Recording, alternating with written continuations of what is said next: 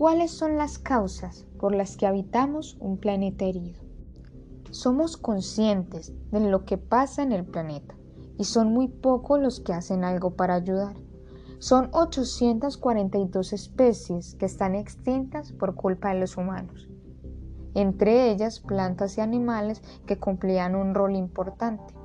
Un ejemplo actual es que quieren utilizar a los tiburones de cura para el COVID-19, ya que ellos contienen una sustancia llamada escualeno, la cual es obtenida a partir del aceite de hígado del tiburón que es utilizada en los coadyuvantes de vacunas.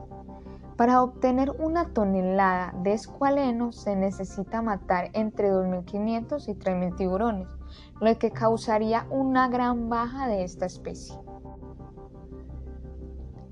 Deforestaciones, tala y quema de árboles, causantes del daño climático. Industrias inconscientes y dañinas, la sobrepoblación también.